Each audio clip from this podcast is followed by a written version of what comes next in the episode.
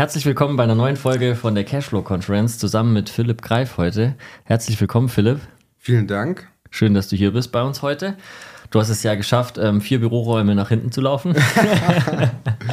Hat mich einige Zeit gebraucht, aber ich habe es gefunden, ja. ja. Ähm, Philipp und ich arbeiten zusammen seit einer Weile und kennen tun wir uns schon viel länger. Ich würde sagen mindestens zehn Jahre, wenn nicht sogar schon länger. Länger wie es Pure jetzt. Dann ist es über Steht. zehn Jahre. Ja.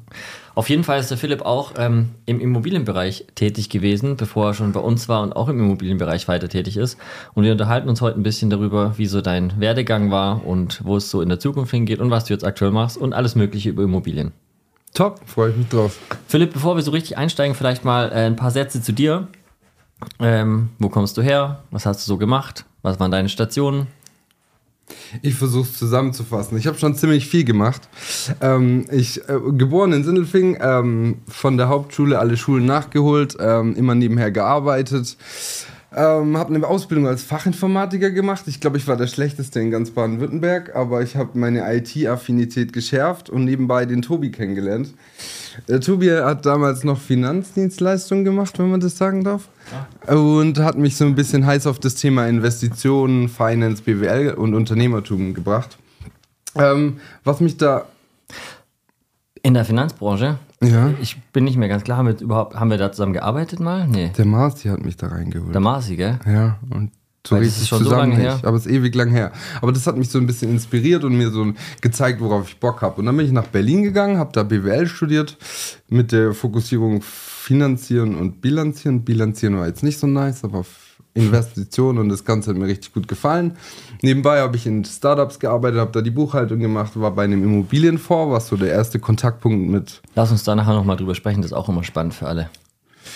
Vor oder Startup? Über den Immobilienfonds und über die Startups. Ja, Immobilienfonds, da ist, nachher noch mal drauf ist man auf sonst. so einer mega hohen Ebene. Also es war mega spannend, große Zahlen. Muss man die ganze Zeit bei Excel eigentlich nur mehr Nullen drücken. Mehr ist es eigentlich Echt? gar nicht für einen, weil es gehört das, am Was war genau deine Funktion da? Ähm, ich habe angefangen als Werkstudent und habe ähm, erst im Finance ausgeholfen, wurde dann aber schnell von einer Fondsmanagerin als Assistent so ein bisschen übernommen. Dann ist die Deputy Fondsmanagerin gegangen und ich durfte alles Mögliche machen. Auf ähm, Bilanzebene, ja. Blöde Frage von jemandem, der unwissend ist, was ist die Deputy Fondsmanagerin? Die weiß ich auch nicht. Also die zweite halt, ah, die Ersatz. Vertretung, Ersatzfondsmanagerin. Stellvertretender Kassenwart. Ja, korrekt, korrekt. Ah, okay. Die hat äh, also das Backoffice da gemacht und ich habe dann viele Aufgaben von ihr übernommen.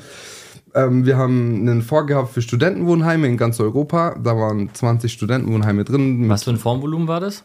300 Millionen. Und das haben wir dann eigentlich zu zweit gemanagt. Echt dann krass. hast du eine Gesellschaft pro Studentenwohnheim, dann mhm. hast du wie eine Bilanz, dann musst du gucken, wenn es Abweichungen gibt, du telefonierst mit der Hausverwaltung, ob da irgendwo was gebrannt hat, wieso irgendwelche Kosten irgendwo explodiert sind und machst äh, Research für neu, den neuen Einkauf. Also guckst, wie viele Betten irgendwo oder welche Unis gerade im was, Trend sind. Was waren so die Einkaufskriterien da? Da bin ich nicht ganz komplett drin. Nee, war ähm, das nicht dein Thema? Nee, ich habe nur den Research für den neuen Fonds gemacht und da ging es eben darum, herauszufinden, okay, wo sind gerade die angesagten Universitäten, wo sind mhm. viele ähm, Exchange-Studenten heißen mhm. die, glaube ich, Ex also Experts ja, ja, oder? Ja, Experts, nee, äh, die, Exchange weiß nicht, Erasmus hatte ich im Kopf, wer wir immer ja. Pure Erasmus-Partys ja, hatten. Ja, aber auch gerade Asiaten, die, dann, die gehen halt, dann zu den besten Universitäten in mhm. Europa und sagen, wie viel Anteil ist da von denen und die gehen meistens auch in Studentenwohnheime. Und ja. so findest du dann die guten ja. Orte raus. Edinburgh, ähm, verschiedene Orte, ganz viele Sachen. Was waren so drei Städte, die kannst du dich noch an zwei, drei erinnern, die gut waren? Also Edinburgh hast du gesagt? Mhm. Nee. Tut Meiching? mir leid, das ist, Meiching war auch gut, ja. Mhm. Gerade wegen okay. der also kein Straßenuniversität. Straßenuniversität. ähm, Genau, Studium abgeschlossen. Äh, Gehälter in Berlin sind nicht so gut, deswegen bin ich wieder nach Stuttgart gekommen. War dann erstmal IT-Consultant bei einem großen OEM oder Stern auf dem Kühlegrill-Hersteller. Mhm. Und ähm, war da zwei Jahre im, in der agilen Softwareentwicklung unterwegs und das war okay. Ähm, da geht, habe viel gelernt, habe ein bisschen Selbstbewusstsein gewonnen, weil man da halt ähm, äh, Meetings mit 20, 30 Leuten hat, die musste ich dann irgendwann moderieren, dann lernt mhm. man das und dann, aber da ging es mir nicht genug ab und mhm. irgendwie hat mich das Ganze dann doch wieder Richtung Finance und das Ganze gezogen. Dann ähm, wollte ich einen Job wechseln in zu Liga Nova ins Controlling. Das mhm. hat nicht geklappt, weil das, die zum Teil von Events leben. Da war Corona, das heißt quasi direkt vor Corona. Eine, eine, Woche vor Beginn meiner Tätigkeit dort wurde ich dann gefeiert. Hatten wir nicht ähm, darüber, da hatten wir uns auch getroffen damals. Ich kann ja, mich genau, erinnern, das, hast du mir erzählt, ja. Ja. Und da, ja, dann habe ich die Zeit genutzt. Dann war ja erstmal Corona-Shutdown. Da habe ich ein kleines Modelabel gegründet und habe auf dem Weg, jetzt überspringe ich ein paar Sachen, einen, einen guten Freund wieder getroffen. Der war in einer jungen Immobilienfirma. Die brauchten jemanden im Business Development, der da Prozesse macht. Da bin ich dann erstmal gelandet als Trainee ein Jahr, dann wurde ich befördert als Projektleiter ein Jahr, habe da Prozesse gemacht, habe alles gesehen. Also du musst dir das vorstellen, ich kam da an und musste eine Ist-Analyse machen. Das und heißt Ist-Analyse vom Unternehmen? Ko korrekt. Also von Netzwerkaufbau und Pflege habe ich mir einen Prozess ausgedacht, welche Dokumente, wie bespielt man Makler, wie bespielt man Banker, von Angebotseingang zu Due Diligence, den ganzen internen Prozess über mhm. Asset Management, Construction, wie Ziemlich umfassend. Ich habe alles, also jedes Dokument, gesehen, jeden Prozessschritt aufgeschrieben, alles gemacht. Und irgendwann sitze ich dann da und denke, so kompliziert ist das jetzt auch nicht. Also Softwareentwicklung so kleinteilig in einem Code mhm. was finden, ist viel schlimmer. Mhm. Vielleicht in einem Leistungsverzeichnis oder so. Ja. Also so ähnlich, aber viel schlimmer, wie jetzt Immobilien zu entwickeln. Und da habe ich mir gedacht, das mache ich jetzt selber. Und äh, hab dann einen Partner beim Tischtennisspielen kennengelernt, der. Tischtennis spielen. Wie kann ich mir das vorstellen? Du bist im Tischtennisverein? Nee, gar nicht. Am Erwin-Schöttl-Platz draußen mhm. an der mhm. Kirche ähm, hat, haben wir Tischtennis gespielt. Da bei mir zu Hause am, äh, wie heißt es, beim Pinguin-Eis, da ist auch eine Tischtennisplatte, da ist auch eine harte Community. Ja, die spielen da immer. Und ich höre das auch bei mir so, das ist 500 Meter weg und wenn einer verliert, höre ich das. Ja, die schreien, werden richtig, emotional, ja. die nehmen ja. das richtig ernst. Ähm, auf jeden Fall, der hat eine Eventagentur und wollte in Immobilien investieren. Ich mhm. habe das Know-how, er hat Geld und kennt sich mit Gesellschaftsstrukturen aus und so haben wir uns zusammengetan. Genau, dann habe ich irgendwann noch einen dritten kennengelernt, der hatte ein Objekt und eine operative und dann ging das los. Letztes Jahr war das. Mhm. Und äh, was für Objekte habt ihr euch da ausgesucht? Seid ihr da eher auf Mehrfamilienhäuser, auf Wohnungen oder was habt ihr, was habt ihr euch für euch auserkoren? Wenn dann richtig, gell? Mhm. Also wir direkt ähm, Mehrfamilienhaus mit sieben Einheiten und eine kleine Wohnung noch extra dazu. Woher kommt es, wer, wenn dann richtig? Was war der Gedanke dahinter? Äh, ja, ich folge Immo-Game und der sagt halt ähm, solche Sachen und da habe ich viel gelernt, glaube ich. Noch nie gehört. Ja, auf jeden Fall finde ich das gut, aber hätte ja sein können, du hast irgendwelche Erfahrungen davor gemacht, warum du gesagt hast, hey, ich mache jetzt nicht eine Einzimmerwohnung, sondern ich mache, was hast du gesagt, sieben Familien? Ah, der Deal war ganz gut. Okay. Ich habe also nach meinem besten Wiss Wissensstand damals, es war jetzt, ist jetzt so eineinhalb Jahre her, als ich den geprüft habe, ähm, alles geprüft und wir hatten einen guten Einkaufswert. Ich habe dann die ganze Szenarioanalyse gemacht, wie das alles passieren, also wie das ausgehen kann. Wir haben uns ein Jahr Zeit gegeben. Das Ende ist jetzt in zwei Wochen oder drei. Verkauft mhm. ist es zwar noch nicht. Mhm. Aber ähm, was heißt das Ende? das Ende von der Bindung. Der variable, ja, der variable Zins kickt dann ein, aber wir haben einen positiven Cashflow, auch wenn alles vermietet ist. Habt also. ihr mal euch Gedanken darüber gemacht, das zwischenzeitlich festzuziehen? Weil jetzt jüngste Schlagzeilen sind, dass das ein oder andere Immobilienunternehmen aufgrund von fehlender Konsolidierung und weiterem Wachstum äh, enorme Probleme kriegt. Interessante Frage. Ähm, das aktuelle Problem ist, dass der Herr, der die operative besitzt, gerade keinen Job hat. Ach so, und du meinst, die Finanzierung, Finanzierung vielleicht nicht so einfach ist. Und die Bank weiß das schon, oder? Äh, ich denke schon, ja. Aber anscheinend haben wir einen, einen variablen verzinsten Darlehensvertrag, der läuft halt jetzt erstmal weiter. Ja. Wir hatten ein Jahr Festzins und dann, dann kickt der ein. Willst du sagen, wie viel die Zinsen werden oder weißt du es noch nicht? Weil, ich weiß es noch nicht. Weil ich, also ich habe bei uns Zinsen von 5 bis so 8. Das ist nicht so gut. Also ist so das, die Range. Also bis 5,5, 5, 7, 6 verkraften das wir noch. Ist üblich eigentlich. Verkraften wir noch und haben dann noch ein bisschen Puffer, aber dann wird es böse. Ja, das ist ein Thema, was aktuell viele trifft. Ich glaube aber, selbst wenn ihr zu dritt seid und da was festziehen müsst, geht es trotzdem. Weil die Banken freuen sich, wenn du sagst, hey, ich mache das jetzt fest für zwei, drei Jahre vielleicht auch nur. Haben wir erst heute Morgen gerade ein Telefonat gehabt dahingehend. Ähm, wegen dem Objekt. Das ist auch so. Da hätten wir eigentlich 7000 Rate gehabt und jetzt haben wir so auf uns ungefähr auf 6 geeinigt. Und ähm, da macht es einen minimalen Überschuss noch. Ähm, aber wir sind halt planungssicher dann. Wir wissen jetzt die nächsten drei Jahre, es sind 6000 und der Zins vielleicht, also wir hoffen es nicht, wir wissen nicht, was passiert, aber wir hoffen es nicht, dass der Zins wesentlich weiter steigt.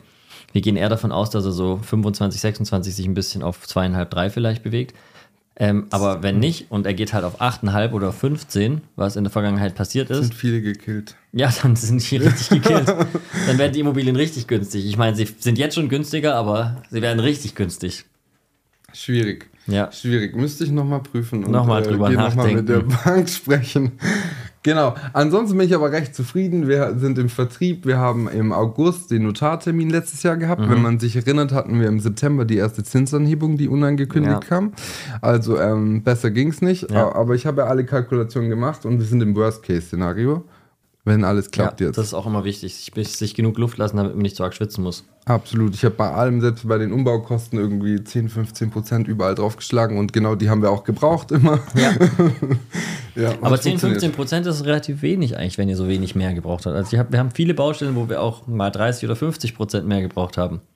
Wenn ich ganz ehrlich bin, sind wir 10.000 über dem Negativ-Budget, des, also Ja, okay, verstehe. moderaten Budget. Den Aber trotzdem, äh, zielgenau trotzdem für die ja, Größenordnung, würde ich gelaufen. sagen. Fürs erste Mal sehr gut. Jetzt schauen wir mal, dass wir mit dem blauen Auge oder ein bisschen Überschuss Und das da Objekt ist gedacht, weiter zu verkaufen. Korrekt, komplett. Habt ihr davor, das am Stück zu verkaufen? Oder Aktuell sind wir aufgeteilt? global in der Vermarktung. Wir können es noch aufteilen, wäre jetzt keine Action. Vermietet Aber- ist es voll? Mm, Ist gerade in der Vermietung. Die ersten zwei Wohnungen sind, drei Wohnungen sind vermietet, drei sind noch zu besetzen. Eine Einheit ist eine Dönerbude, die ist Geil. top vermietet. Die macht, glaube ich, 10% brutto mit Rendite oder so. Ja. Da ist die Finanzierung ein bisschen eigenkapitallastiger, Mhm. aber ähm, wollt ihr die auch einzeln verkaufen? Jetzt erstmal global versuchen und dann Ja, ja, stimmt, hast du gesagt. Und ähm, der Dönerbudenmann hat der Box zu kaufen? mm, haben wir versucht, aber der kriegt keine Finanzierung. Schade, weil der, du meinst, äh, der hat zu viel Bargeld, oder? Ja, wahrscheinlich hat der Bargeld, aber Bringt Kontogeld nicht so. Ja, verständlich. Okay, ähm, und nach deiner Station bei der Immobilienfirma äh, Genau. Ah, interessant, ja. Ähm, da waren wir. sind wir abge ab abgestiegen, mussten kurz über das Projekt reden, weil das, darum geht es ja nachher, um ist Businessprojekte und die Genau. ganzen. So habe ich meine Erfahrung Cashflows. gesammelt und mein Selbstvertrauen und das ganze Wissen der Immobilienbranche aufgesaugt.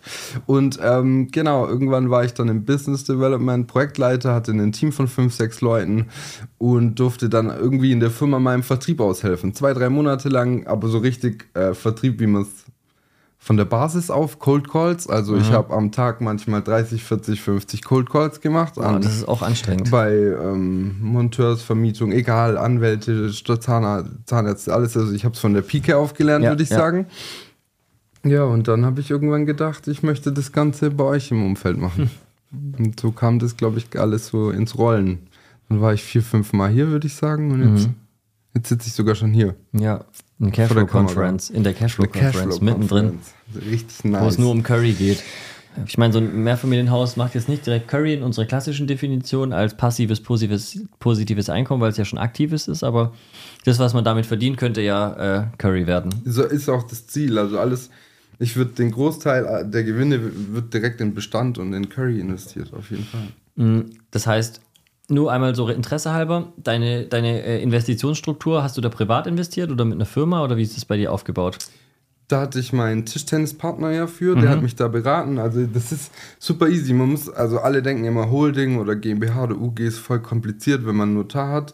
Das hat, glaube ich, zehn Tage gedauert. Also Anruf, Termin. Ich habe eine Holding UG gegründet. Ähm, habe deren Darlehen privat, also ich habe deren Ja. Darlehen gegeben und ein Darlehen dann weiter an die Operative. Das ist eine Buchhaltung mit vier Belegen im ersten Jahr. Ja. IHK-Rechnung für, den teuren nervt, für den teuren Prospekt, den man da kriegt. Aber sonst war da nicht viel. Boah, hey, über unsere Firmengruppe, die ganzen IHK-Belege. Ich meine, wir kriegen ja 30 Firmen, 30 Firmen oder so. Mhm. Wir zahlen auch fett IHK, also wir zahlen mindestens zwei, drei Leute, die da im Office sitzen, glaube ich. Nicht dein Ernst? Ja, allein von den Beiträgen, die wir zahlen. Ich Ah, meine, ich das geht ja auch nach Umsatz ab einer gewissen Größenordnung Ja, ja. und dann knattert es nochmal so mehr. Schon. Im ersten Jahr habe ich ja noch keine Umsätze gehabt, nichts. Und dann kommt irgendwie eine 440-Euro-Rechnung für so einen Prospekt, den ich einmal, zweimal im Jahr bekomme. Ja, cool. und hast durchgelesen. Nee. IHK sollte freiwillig sein, meiner Meinung nach, aber da gibt es verschiedene Meinungen dazu. Ja, und jetzt ähm, hast du quasi von der Pike auf gelernt, ganz früh mal angefangen, über die, die Finanzdienstleistungsschiene zu sehen, wie so Finanzprodukte funktionieren. Und das ist natürlich sehr wertvoll, weil dann weiß man, was, was es gibt und was vielleicht auch nicht so optimal ist. Und dann kommt eine Immobilie um die Ecke mit Eigenkapitalrenditen, die halt sehr interessant sind oder Mieten oder Renditen allgemein und ist ja schon nochmal eine ganz andere Assetklasse. Da wird dir schwindelig. Also ich habe das alles genau geprüft. Äh, sagen wir 2010, 11 haben wir uns kennengelernt. Da ging es so ein bisschen in die Investitionen, Finance-Branche. Dann habe ich angefangen zu studieren. Man will irgendwie an Geld kommen. Dann habe ich Daytrading ausprobiert. Dann habe ich mich auch wissenschaftlich da reingelesen. Kompletter Quatsch. Empfehle ich keinem. Ähm, es gibt so ein paar, zwei, drei Prozent, die damit irgendwie längerfristig Gewinne machen äh, im Long-Term oder Mid-Term gewinnt immer der Markt. Egal ich habe es probiert, ich war auch nicht, war eher die 98 Prozent. Ja, ich auch auf jeden Fall. Ein paar tausend da, ein paar tausend wieder weg. Es war mehr wie Glücksspiel. Wenn einem das Spaß macht, okay, ja. aber es nicht. Bei mir war auch so, ähm, heute hat es CFD gegeben, morgen ja, genau. gibt Book of Ra. Ja, genau. genau so war das. Dann ähm, Einzelaktien, okay, schön und gut. Dann habe ich irgendwie meine Bachelorarbeit sogar. Ähm, ich habe einen statistischen Vergleich von aktiven Fonds gegenüber ETFs gemacht. Oh, spannend. Das Interessant war, ähm, Investitionszeitraum von 2007 bis 2017, also mhm. kurz vor vor dem Crash ja. investieren und dann gucken halt wieder alles ausbaden. Ja. Und dann denkt man ja eigentlich logisch, der Mensch wäre aktiver vor, der kann ja in Cash gehen während der Krise und danach also den Markt outperformen. Ähm, ich habe auf DAX-Ebene, auf Eurostocks-Ebene und auf MSCI World-Ebene mhm. äh, fünf Kennzahlen ausgerechnet über zehn Jahre auf Monatsbasis äh, und kam in, sagen wir zusammengefasst jetzt in 95% der Fälle waren die ETFs besser wie die aktiven Fonds. Und ich war nicht mehr mehr, das war die aktiven Fonds waren aus besten Listen. Mhm. Aus so die besten, die es halt so ja, aus 500 best, also so ja. übertriebene Bestenlisten, aber ähm, ja, dann war ganz klar ETFs und ähm, No Stress. Das heißt, du machst für dich privat auch ETF? Auf jeden Fall. Ja. Empfehle ich jedem MCI World, nicht von dieser breiten Produktpalette irgendwie verunsichern lassen, einfach einen breit diversifizierten All World MCI World ich darf keine Empfehlung geben wahrscheinlich. Wollte ich gerade sagen. Keine Anlageberatung. Aber ja, ETFs. Aber so hast du es für dich gemacht. Low Stress Ding. Also andere so können drüber das. nachdenken, ob sie es für sich auch so machen wollen. Ja, genau, korrekt. Verstehe ich, ja. Also ich muss auch sagen, das ist ein schlechtes Thema, aber es hat auch mit Curry zu tun. Inzwischen, also ich definiere mein Depot nicht mehr über den Depotwert, sondern über die Dividendeneinnahmen. Das oh, ist mir wichtiger. Und wenn ich sehe, dass die Dividendeneinnahmen jährlich steigen, ist mir der Wert relativ egal. Mhm. Das macht es auch viel ruhiger, weil dann sind die Schwankungen nicht so. Und ich muss auch sagen, wenn ich anschaue, was meine ETFs machen versus meine kranken Einzelinvestments, die ich da rausballer. ich habe ein einziges, das ist richtig gut gelaufen, das war BIT, also der größte chinesische E-Auto-Hersteller. Mhm. Das ist richtig eskaliert. Das habe ich bei einem äh, Bekannten gesehen, dass er das in seinen Fonds reingekauft hat und dachte ich, hm, der ist schlau. Das kaufe ich jetzt. Das für 80 Euro. Guten Research gemacht. Für 80 Euro. Jetzt habe ich äh, das versechsfacht. Geil. Schade, dass es nicht 80.000 waren. Ja, schade. Aber sonst habe ich schon auch viele Einzelaktien, die abgelost sind. Und äh, meine ETFs sind halt nicht geisteskrank, aber die sind im Plus. Ich habe äh, noch so was anderes. Ich habe noch so drei Dividenden-ETFs. Die schütten immer quartalsweise aus und die schütten aber immer versetzt aus. Also einer im Januar, Perfekt. einer im Februar, einer im März und das so durchs Jahr durch. Und so kommt jeden Monat ein bisschen Curry rein. Das macht durchaus das Sinn. Das ist der Curry-Sparplan. Falls es euch interessiert, schreibt es mir mal in die Kommentare, dann würde ich den mal öffentlich zur Verfügung stellen. Gegen eine kleine Fee von 500.000 Euro oder so. 50-stellig war. 50 Stellen. Geil. Ähm, okay, ja, jetzt sind wir kurz weggedriftet. Darüber hast du Diplom, äh, Bachelorarbeit, Bachelorarbeit geschrieben? geschrieben? Genau, da lern, da war, das war sehr theoretisch eigentlich der, der Grundgedanke, weil es gibt ja eine Effizienztheorie für den Markt und eine Behavioral Finance etc. pp. Ich glaube auch Einzelaktien ist schwierig. Das ist auch, wenn man nebenher so, du müsstest ja jede Bilanz lesen, du musst die Strategie der Firma lesen, du musst das Management bewerten können, du musst eigentlich jede Information, sobald sie am Markt ist, absorbieren, um einzuschätzen zu können, ob du kaufst oder verkaufst. Deswegen, also ich glaube, ich kann das nicht und investiere lieber in ETFs oder Versteh in Immobilien. Ich. Das kam dann noch später dazu. Ja. Da, das war eigentlich die Frage. Ähm, man kann 10.000 Euro haben, davon kann man Aktien kaufen oder ETFs. Dann hat, macht man, sagen wir, im Durchschnitt 7% als Beispiel über 10 Jahre. Das ist super interessant, aber man kann auch 10.000 Euro nehmen, 90 von der Bank holen und 100.000 Euro für sich arbeiten lassen. Das finde ich, verstehen viele nicht ich investiere 10.000 Euro in ETF, ist nichts Schlechtes, aber mit einem ETF werde ich nicht reich, aber dann vermehre ich mein Vermögen. Vermögen baue ich mit Arbeitskraft auf, aber ich nehme die 10.000 Euro, dann kriege ich auf diese 10.000 Euro Rendite. Mhm. Bei einer Immobilie, wie du es beschreibst, nehme ich diese 10.000 Euro, mache daraus 90.000 und kriege auf diese 90.000 Rendite. Ja. Deswegen, ein ETF ist Rendite gleich Eigenkapitalrendite. Ja. Bei einer Immobilie ist Rendite, also so und Eigenkapitalrendite so. Ja, ich, und das ist halt, also ich, also ich habe noch keine perfekte Möglichkeit gefunden, das den Leuten zu erklären. Zu beschreiben. Ja, zu beschreiben, weil irgendwie das, dieser, dieser Faktor, dass du nur 10 Äpfel bringst, aber 100 futtern darfst, das klappt noch nicht so ganz bei denen. Nee, und aber da gab es doch, äh, Der Turm von Babylon oder irgend so ein Buch. Ähm, du meinst ähm, der reichste Mann von Babylon? Ja, genau. Und der sagt doch irgendwie, da, du, du, du musst mit deinem Geld irgendwie einen Baum pflanzen, dann wächst er, dann kannst du dich darunter entspannen und dann wachsen andere Bäume von den Früchten und im Endeffekt kannst du mit deiner Arbeitskraft Geld erwirtschaften und einen kleinen Baum pflanzen. Und bei der Immobilie gibt dir sogar die Bank nochmal mehr dazu, um einen größeren Baum und dann wächst der und ähm, ich glaube, das ist auch noch nicht ganz durchgereift, dieses Beispiel, aber. Doch, aber es ist so. Das passt auch ähm, zu dem. Die Bank gibt dir immer Geld dazu und dann arbeitet fremdes Geld für dich. Was Besseres kann dir gar nicht passieren. Weißt du, wann der beste Zeitpunkt ist, um einen Baum zu pflanzen? Gestern. Ja. Das ist mit der Immobilie genau das Gleiche. Wann brauchst du die Immobilie? Wenn du sie jetzt brauchst, musst du dich vor fünf, zehn Jahren drum gekümmert haben. Ja.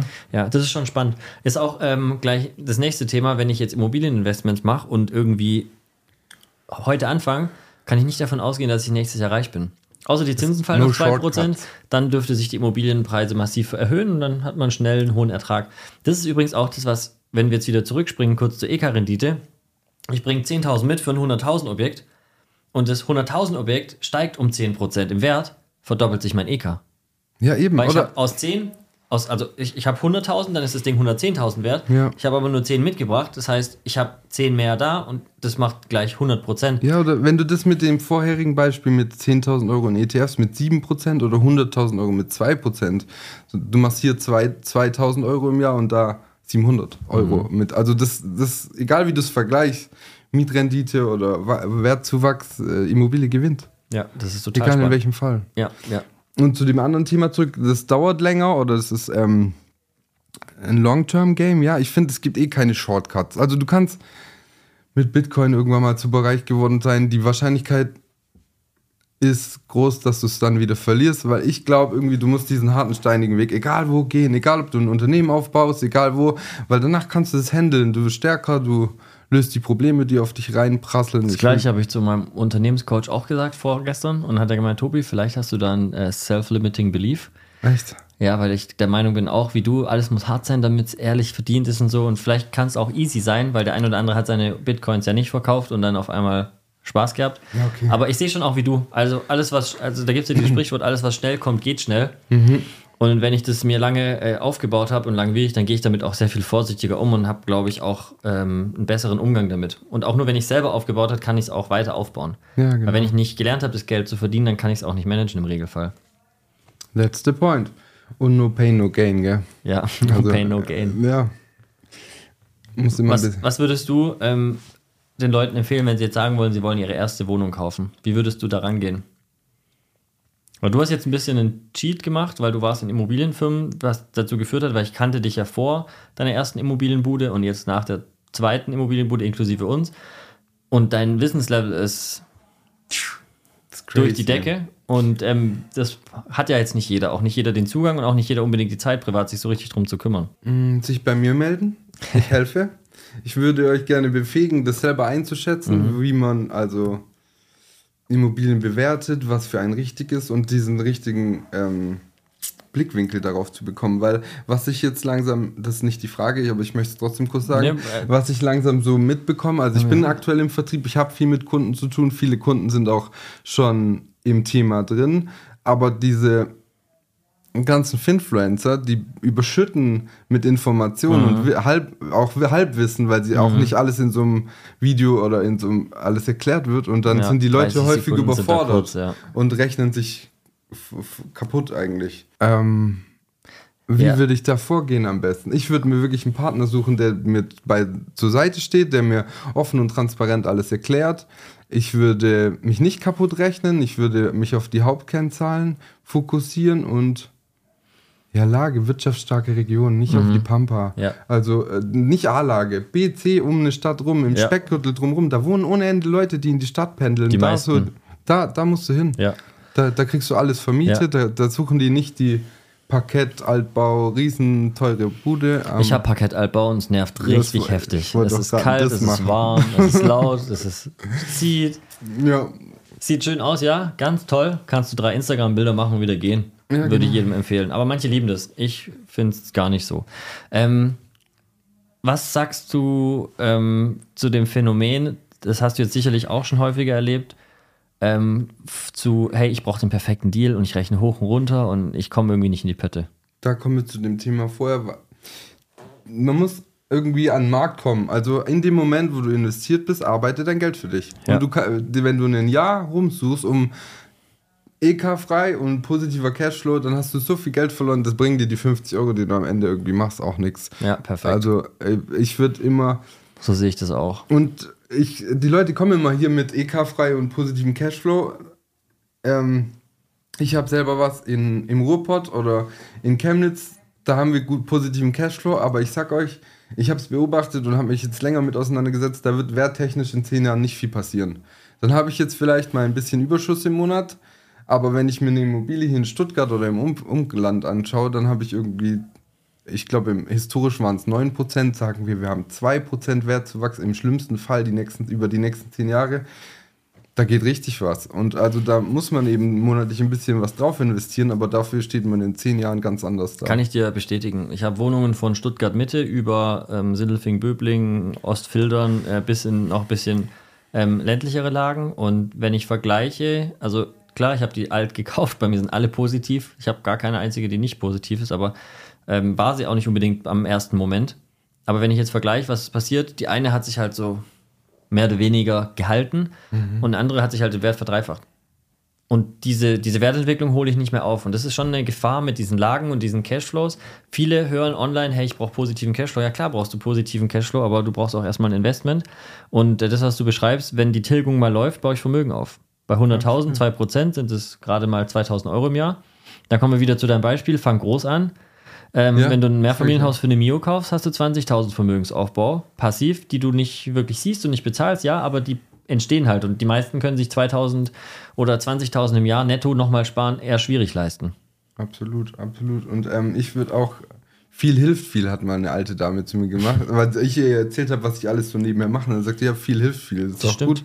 Und ähm, das sehe ich bei Immobilien lieber das Rad ein bisschen größer. Also auch wenn es irgendwie abschreckt, aber ein Mehrfamilienhaus ist diversifizierter. Wir verkaufen zum Beispiel auch viermal ein Zimmerpakete und dann denken, also, oder Leute denken also vier nach. Wohnungen, also viermal Einzimmerwohnungen. Genau, in ja. einem Paket. Und dann gibt es eine andere Wohnung, der kostet eine schon genauso viel. Und dann fühlen sich die Leute immer zu der einen irgendwie hingezogen, weil sie denken, das wäre weniger Arbeit oder irgendwie. Aber das Erste, was du im Finance- oder Investitionsstudium lernst, ist nicht alle Eier in einen Korb legen. Und bei viermal Einzimmerwohnung hast du genau den Fall. Und das ist eigentlich das beste, also mhm. finde ich von uns das beste Produkt, weil du kannst ein Mieter fällt mal aus, aber dann zahlen ja drei weiter. Hast du noch 75 Prozent, ja. Genau, und ja. es ist stressfreier und dir passiert nichts. Und ja, finde ich auch. Ähm, Situation Zinsen, Zinserhöhungen, Immobilienpreise fallen. Was sagst du zu den Leuten? Äh, ja, die Zinsen tun weh, ich weiß, sind aber steuerabzugsfähig und mhm. zum anderen haben sich die, hat sich der Markt ein bisschen wurde gesünder. Ich mhm. weiß nicht, die Preise waren echt am Anschlag letztes Jahr. Sie kommen langsam entgegen. Sie kommen, äh, ich glaube nicht, dass sie weiter fallen werden, weil wir haben keinen Neubau. Wir haben Zuzug gerade um die Städte, um den ja. Speckgürtel. Die Leute, die zuziehen, die ziehen nicht in die A-Lagen, die ziehen in den Speckgürtel um die Stadt. Ähm, ja, es geht weiter, Leute. Inflation spielt damit. Ja. Sehe ich, ich auch glaub, so wie du. Es gibt keinen anderen Weg. Und Inflation ist nicht nur auf Birnen oder Äpfel, sondern auch auf Immobilien, Baukosten. Durchaus. Alles. Also das es zieht sich weiter. ziemlich tief durch, die Wertschöpfungskette, so eine Immobilie. Ja. Eine Frage noch. Ähm, würdest du eher eine Wohnung zum Vermieten kaufen oder eher zum selber einziehen? Vermieten. Was, äh, was für eine Frage. Ich folge dir doch schon seit Jahren auf Instagram. sorry, sorry. was für eine Frage. Ähm, Frechheit. Mir, das, mir ist das richtig eingepläut, auch von dir jetzt über die Jahre schon. Ich kann die Zinsen nicht absetzen bei einer eigengenutzten Immobilie. Das ist ja der, also der blaue oder der blaue Grund dafür. Ja. Aber selbst mein Dad will immer, dass ich was Eigenheim und irgendwas kaufe oder so. Aber ich wehre mich vehement dagegen. Mhm. Habe jetzt auch in Stuttgart eine ganz gute Mietwohnung geschossen. Ich bin flexibel, ich habe, was ich brauche. Aber dein Preis, deine Wohnung jetzt ist auch solide. Darf man gar nicht sagen. Das ist verboten. ja. Aber erklär einmal kurz, wie du dran gekommen bist. Das ist vielleicht für den einen oder anderen auch interessant, der nicht dran glaubt, dass es Offline-Medien gibt. Das empfehle ich gerade in den letzten Wochen jedem und kann es jedem ans Herz legen.